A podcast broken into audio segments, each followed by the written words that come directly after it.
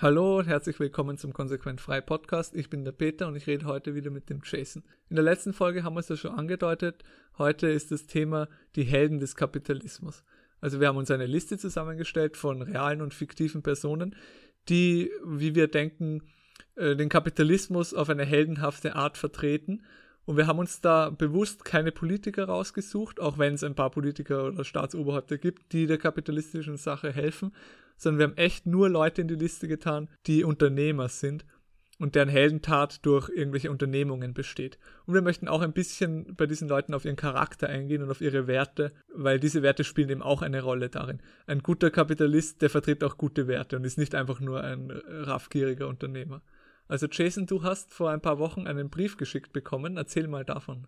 Also ich habe einen Brief bekommen von einem unbekannten Absender und da stand halt John Gold drauf. Dazu können wir auch später kommen. Und in diesem Brief waren einige Flyer drin. Und das hat mich sehr gefreut, weil auf den Flyern war Tim und Struppi zu sehen. Und da ging es auch über freie Privatstädte. Und wer auch immer mir diese Flyer zugeschickt hat, ich würde auch dafür bezahlen, aber ich möchte noch mehr von diesen Flyern haben. Ich verteile die sehr gerne, weil die mir echt gefallen. Also ihr könnt euch gerne bei mir melden. Was sind denn eigentlich freie äh, Privatstädte? Also da gibt's ein Projekt, das von Titus Gebel läuft. Ich glaube, das ist auf einer Insel in Honduras. Und da gründet er so eine freie Privatstadt. Und das Tolle an so einer freien Privatstadt ist, dass es ein Konkurrenzprodukt zum Staat ist. Also er bietet eine Stadt an und das Besondere an ihr ist, dass die Verträge nicht einseitig änderbar sind. Das heißt, man schließt den Vertrag einmal ab, bezahlt dann einen gewissen Betrag, aber man muss da nicht äh, noch fürchten, dass äh, man später irgendwelche Kosten zusätzlich aufgebürgt bekommt, wie es beim Staat normalerweise üblich ist, dass dann plötzlich ein neues Gesetz verabschiedet ist und so weiter. Und man kann auch gegen den Betreiber besser klagen, weil beim Staat ist es ja oft so, dass der Richter ja auch beim Staat angestellt ist und der wird wahrscheinlich nie gegen den Staat oder sehr selten gegen den Staat entscheiden. Und äh, was auch sehr toll ist an diesem ganzen Konzept ist, dass es umsetzbar ist und man braucht keine blöde Revolution, man muss keine Scheiben einschlagen. Das kann eigentlich jeder machen, wenn man die richtigen Connections hat und es ist keine Utopie. Ja, es ist einfach ein pragmatisches Konkurrenzprodukt zum Staat. Jeder, der möchte, kann in eine freie Privatstadt ziehen, aber niemand wird dazu gezwungen. Und da, wie der Jason schon gesagt hat, braucht man eben keine Revolution dafür. Weil viele Libertäre denken sich immer, oh, wie können wir die Leute überzeugen, wie können wir den Staat verkleinern. Und das bietet halt die Lösung. Wir müssen doch gar nicht den Staat verkleinern. Wir ziehen einfach in die freie Privatstadt und wenn die ganzen Linksgrünen ihren großen Staat haben wollen, dann soll sie ihn halt haben und dann mit ihm untergehen. Aber wir ziehen dann in die freie Privatstadt und lassen es uns dort gut gehen. Natürlich ist die freie Privatstadt nicht komplett frei, weil sie ja ein Gastgeberland hat, aber sie ist ziemlich frei, hat einen ziemlich freien Markt. Also sie ist das Beste, was man heutzutage kriegen kann. Und ich möchte nochmal betonen, was eben so genial daran ist. Der Titus Gebel, der ist eben kein Politiker, sondern er gründet einfach nur ein Produkt und du kannst das Produkt kaufen oder auch nicht, wie du willst. Er hat auch ein Buch geschrieben über freie Privatstädte mit dem gleichnamigen Titel, das sehr zu empfehlen ist. Ist eins meiner Lieblingsbücher, ist das beste Buch, was man einem normalen Typen geben kann als Einführung in den Libertarismus. Also Titus Gebel ist der erste Held auf unserer Liste. Dann habe ich es schon angesprochen, John Gold. Und John Gold ist ein Charakter aus der Trilogie Der Streik von Ayn Rand. Und das ist ein Unternehmer und das war auch das Lustige an dem Brief. Und jeder fragt in dem Buch, wer ist John Gold? Und niemand weiß, wer John Gold ist. Wir müssen zugeben, wir haben das Buch jetzt nicht wirklich gelesen oder die Trilogie, aber wir wissen ungefähr, um was es geht. Und am Ende hält er auch eine Rede. Da geht es um den Objektivismus allgemein. Das ist ein Teil der Philosophie von Ayn Rand. Und der Objektivismus sagt, dass die Welt objektiv ist, dass wir sie nicht uns anders wünschen können. Und wir wollen halt natürlich das Beste aus der Welt machen oder das Beste aus den Ressourcen, die uns die Welt halt anbietet. Und natürlich hat sie auch andere Helden des Kapitalismus erschaffen. Und das findet man auch in dem Buch The Fountainhead. Da geht es um einen Meisterarchitekten, der sein Ziel verwirklichen will und einfach alle gesellschaftlichen Hürden überwindet, um am Schluss seinen Wolkenkratzer zu bauen. Ja, Ayn Rands Charaktere sind so die Personifizierung des guten Kapitalistes, sind schöpferische Leute, die eine Vision haben, die eine Idee haben und die dann einfach umsetzen wollen und die auch nach ihrer Philosophie des Objektivismus reden, wo es auch darum geht, dass man einfach nach seinen eigenen Werten lebt und nicht für andere lebt. Ayn Rand hat die moderne Philosophie des Altruismus gehasst, diese Idee, dass man für andere leben soll, dass es als etwas nur moralisch gut ist, wenn es jemanden anderen nutzt. Sie sagt, das ist völliger Schwachsinn und ihre Charaktere sagen das auch. Und noch ein bisschen zu John Gold und Atlas Shrugged oder der Streik heißt es auf Deutsch. Der John Gold, der kommt erst gegen Ende des Buches wirklich vor oder offenbart seine Identität und sein Konzept ist, dass er Unternehmer und schöpferische Personen dazu überreden will, in Streik zu treten und einfach aufhören, das zu tun, was sie tun. Weil die ganzen Linken und Sozialisten, die hassen ja Kapitalisten und Unternehmer. Und er sagt jetzt ja gut, wenn ihr uns nicht mögt, dann hören wir einfach auf, das zu tun. Dann sollen sie schauen, wie sie weiterkommen. Und natürlich, wenn alle Kapitalisten in Streik treten und nichts mehr machen, dann wird die Welt zugrunde gehen. Weil der dumme Kommunistenpöbel, der ist eben nicht so schöpferisch und hat nicht so gute Ideen wie die Kapitalisten. Also darum geht es bei Ayn Rands Charakteren. Ein weiterer fiktiver Charakter, den wir alle lieben, und ich glaube, den kennt auch jeder, ist Dagobert Duck. Und Dagobert Duck ist eigentlich eine Karikatur eines Kapitalisten und der wird natürlich auch sehr schräg dargestellt. Aber man sieht auch immer wieder in diesen ganzen Taschenbüchern, dass Dagobert Duck, dem ist seine Familie heilig. Also er würde schon sein Geld wegwerfen, wenn er damit äh, Trick, Trick und Track retten könnte. Und er ist auch ein sehr, sehr Spaß, eine sehr, sehr sparsame Ente. Er hat eine niedrige Zeitpräferenz, wenn sie nicht sogar negativ ist. Er ist ein Entdecker, ein Schatzsucher, einfach eine tolle Figur und jeder liebt die Geschichten. Ja, ich habe, seit ich ein Kind war, die lustigen Taschenbücher gelesen und ich kann mich erinnern, in einer Ausgabe, die irgendwann in den frühen 2000er Jahren erschienen ist, gibt es eine Geschichte, die habe ich als Kind schon gern gehabt. Da musste Onkel Dagobert sehr viel Steuern zahlen, aber er hat natürlich keine Lust, die Steuern zu zahlen. Also zieht er einfach auf eine Bohrinsel mit all seinem Geld und gründet dort seinen eigenen Staat, in dem er keine Steuern mehr zahlen muss. Und leider am Ende muss er wieder nach Entenhausen ziehen und seine Steuern eben zahlen. Aber die Geschichte hat mich schon als Kind inspiriert. Die Idee hat mir sehr gut gefallen. Und wie das so oft ist, hat der Staat auch die lustigen Taschenbücher längst unter seine Kontrolle gerissen. Oder nicht der Staat per se, aber die sozialistischen Ideologen. Und in einer neuen Ausgabe von diesem oder letzten Jahr, wo ich reingeschaut habe, da sagte Onkel Dagobert dann, dass er stolz darauf ist, Steuern zu zahlen, weil wer Steuern zahlt, der tut ja was Gutes für die Allgemeinheit. Also selbst dieser wirklich heldenhafte Charakter, den wir beide als Kinder geliebt haben, hat die sozialistische Ideologie zerstört. Eine Sache auch noch zu Onkel Dagobert. In den Geschichten gibt es oft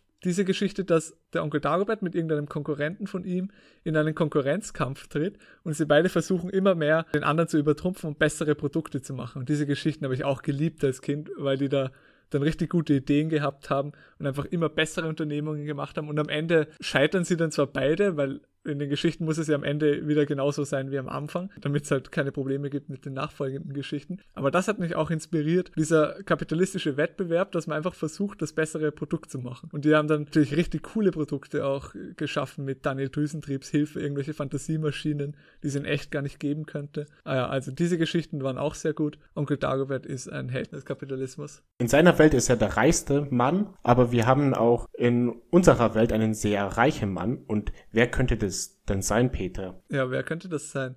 Man kennt ja die reichen Männer wie Jeff Bezos oder Bill Gates, die alle mit dem Staat zusammengearbeitet haben. Aber es gibt noch einen Mann, von dem niemand genau weiß, wie reich er ist. Vielleicht ist er der reichste Mann der Welt, vielleicht nicht. Man weiß auch nicht, wer er ist. Und das ist Satoshi Nakamoto, der Gründer von Bitcoin. Er hat auch ein sehr gutes Produkt ge geschaffen, nämlich den Bitcoin. Und damit hat er auch den Grundstein gelegt für alle anderen Kryptowährungen.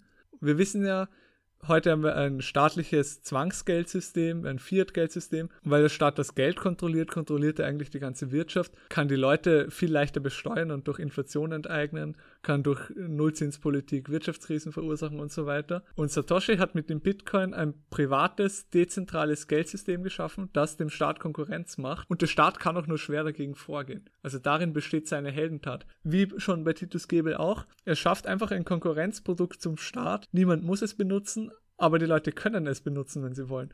Und ich habe auch Satoshis White Paper über Bitcoin gelesen und eine Seminararbeit darüber geschrieben, wo er beschreibt, wie das funktioniert. Und er erwähnt da nirgends die österreichische Schule der Nationalökonomie oder Libertarismus.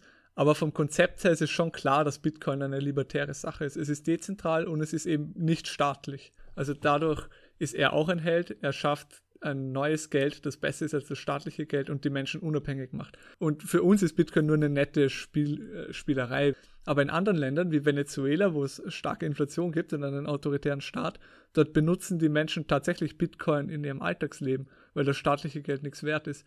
Und so können sie den, zumindest den größten Problemen des Sozialismus ausweichen. Sie können zumindest auf dem Schwarzmarkt untereinander mit Bitcoin handeln, während der Venezuela venezuelanische Peso komplett wertlos ist. Den können sie als Klopapier verwenden. Im Grunde ist Satoshi auch so ein bisschen ein fiktiver Charakter. Er ist nicht so ganz fiktiv, aber man weiß ja nicht wirklich, wer Satoshi ist. Also es hat auch ein paar Parallelen zu John Gold und es gibt immer wieder Leute, die behaupten, sie wären äh, Satoshi. Jemand, den man ganz gut kennt, ist Ross Ulbricht. Den hat man nämlich erwischt. Und das ist ein sehr libertärer Mann gewesen. Der hat die Silk Road gegründet. Und das ist eine Handelsplattform im Internet, die einen sehr strengen Kodex hatte. Also es gab keine Auftragsmorde, es wurden keine Sklaven verkauft. Natürlich konnte man schon Drogen kaufen, wie es in einem freien Markt ja natürlich üblich ist, aber man kann auch theoretisch ganz andere Waren verkaufen und er hat halt so eine Art Algorithmus betrieben.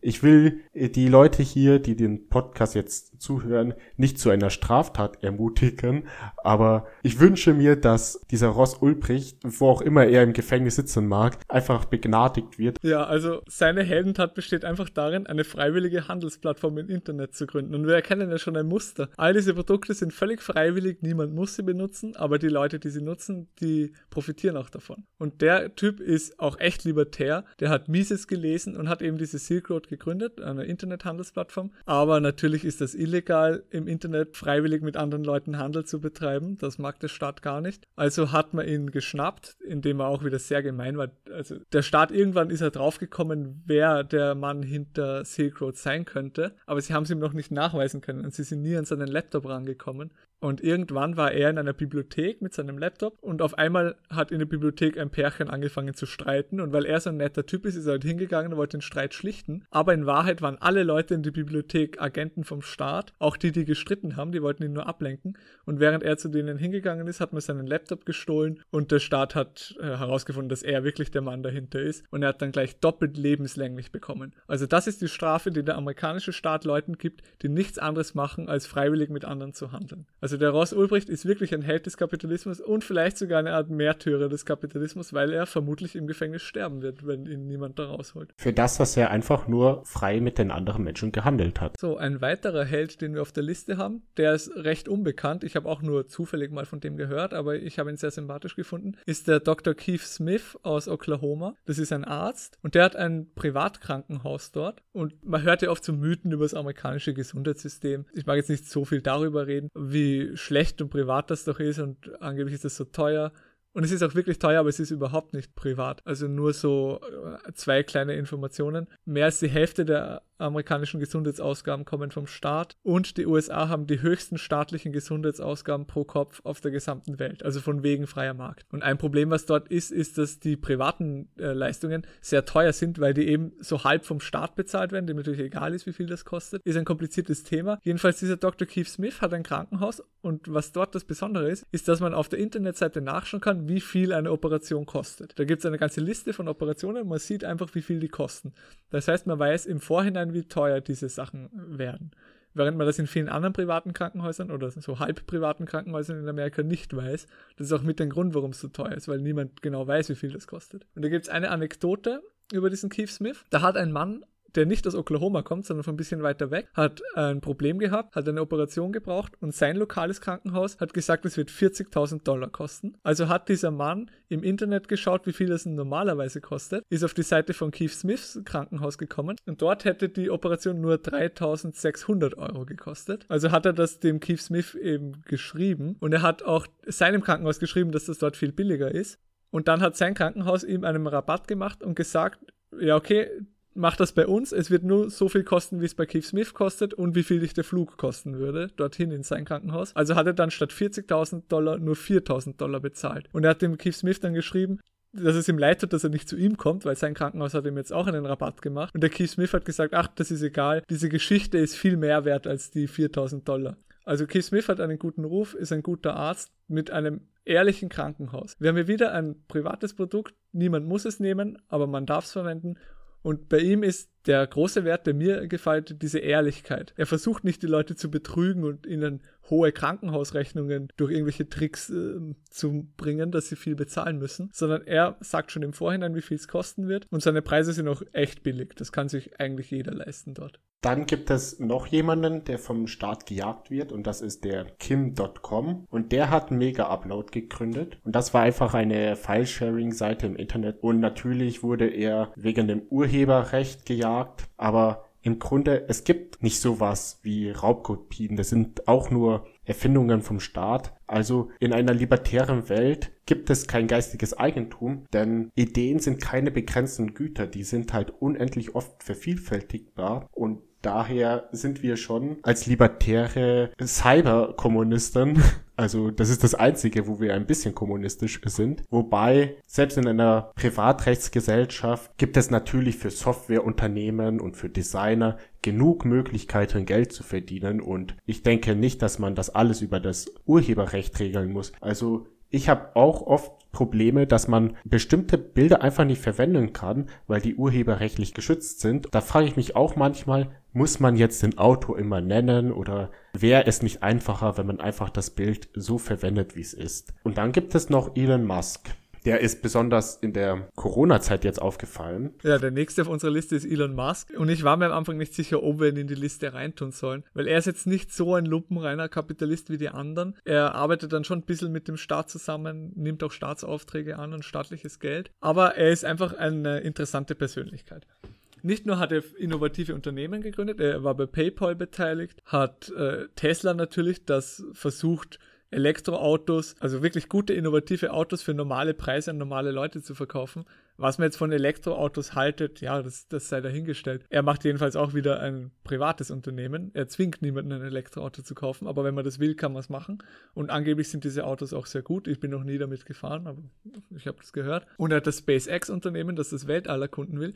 Aber neben all diesen Unternehmen ist er auch eine lustige Person. Auf Twitter fällt er immer wieder negativ den Normis auf und positiv uns auf, indem er einfach da herumtrollt. Ja, einmal hat er geschrieben, oh, er wird die Tesla-Aktie um 420 Dollar verkaufen und 420, das ist so ein, eine Drogenzahl. Und da hat er dann natürlich den, den Kurs gleich einmal gecrashed, weil er einfach herumtrollt. Vor kurzem hat er wieder getweetet, eigentlich ist die Tesla-Aktie zu hoch, da ist sie dann gleich auch wieder gefallen. Ich vermute, er hat das einfach nur gemacht, um zu trollen und um auf sich aufmerksam zu machen. Und jetzt in der Corona-Zeit, also für die, die das später anhören, wir leben gerade in dieser Zeit, hat er sich sehr kritisch geäußert gegenüber der Staatsmaßnahmen. Und es ist auch mehr oder weniger bekannt, dass er libertär ist. Oder er ist auch so ein Krypto-Anarchist. Er hat in Interviews schon gesagt, er ist pro Anarchisten. Ähm, er hat immer wieder so libertäre politische Ideen geäußert, wie zum Beispiel, dass es doch nett wäre, wenn ein Gesetz 60 Prozent im Parlament bräuchte, um beschlossen zu werden, aber nur 40 Prozent, um abgeschafft zu werden, was finde ich eine gute Idee ist. Also dadurch fällt er auf und er hat eben auch diese Vision, die für uns der heldenhafte Kapitalist hat. Mit dem SpaceX-Unternehmen, er nimmt da zwar leider auch Staatsaufträge auf und fliegt da irgendwelche Versorgungsgüter auf die internationale Raumstation, aber er hat die Vision,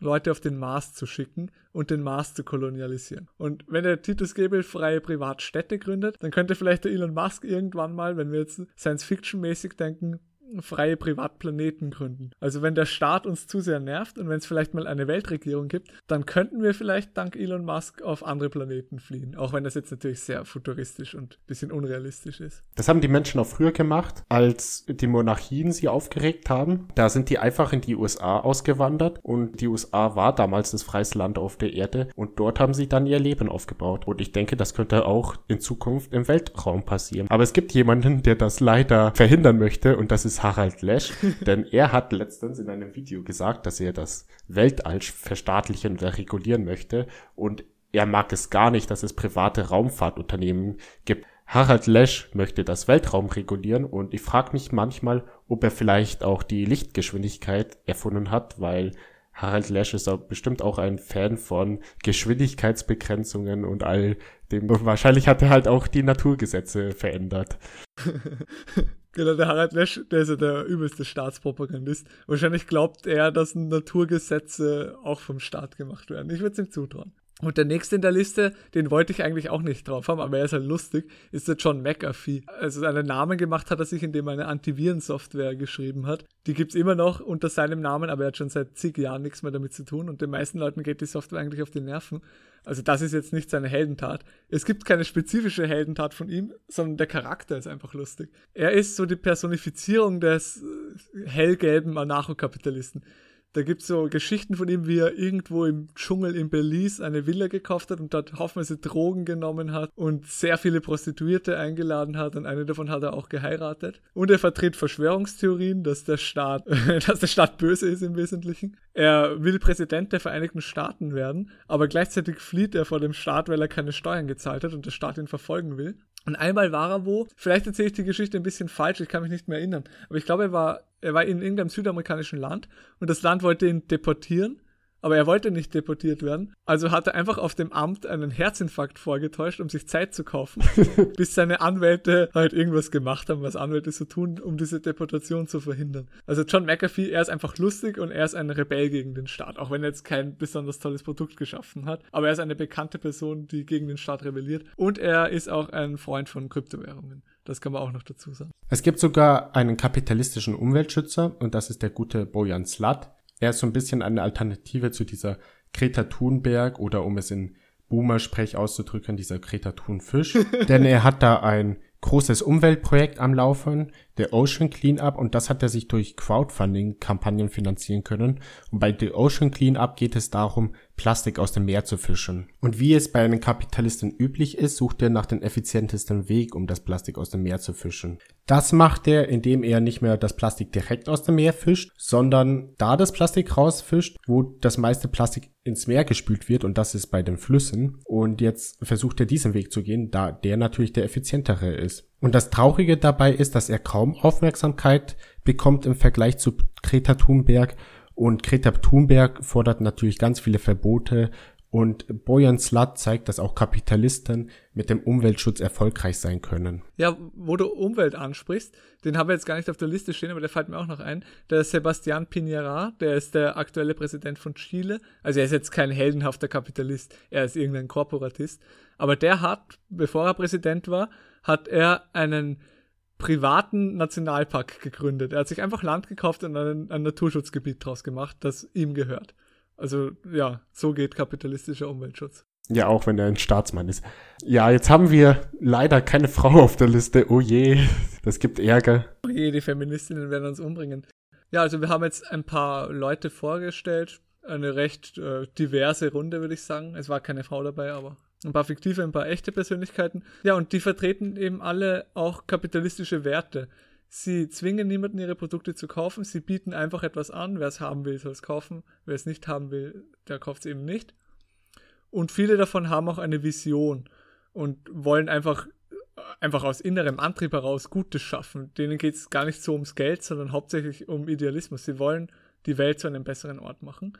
Und damit können wir auch abschließen. Also ich empfehle euch auch selber zu Helden des Kapitalismus zu werden. Wenn ihr eine Idee habt, wie man ein Konkurrenzprodukt zum Start machen könnte, dann setzt es einfach um. Es gibt nichts Heldenhafteres als das. Wenn man ständig sich überlegt, soll ich jetzt in der Politik mitmachen, bla bla bla bla. Politik ist tendenziell destruktiv. Es ist viel, viel besser, einfach ein Unternehmen zu gründen. Einfach zu zeigen, dass der Markt es besser kann als der Staat. Weil wenn wir genug Alternativen haben, wie Bitcoin und freie Privatstädte und so weiter, dann brauchen wir den Staat irgendwann einfach nicht mehr. Und da muss der Staat auch seine Tyrannei offenbaren, wenn er dagegen vorgeht.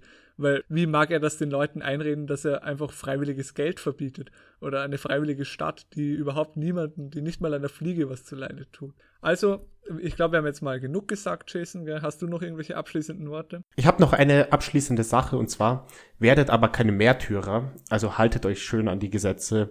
Ihr müsst ja nicht unbedingt das Gesetz äh, brechen und dann im Gefängnis landen. Und äh, dann wünschen wir euch einen schönen Abend oder. Ja, danke fürs Zuhören. Wer mit uns in Kontakt treten will, der kann das auf Telegram machen. Und bis zum nächsten Mal.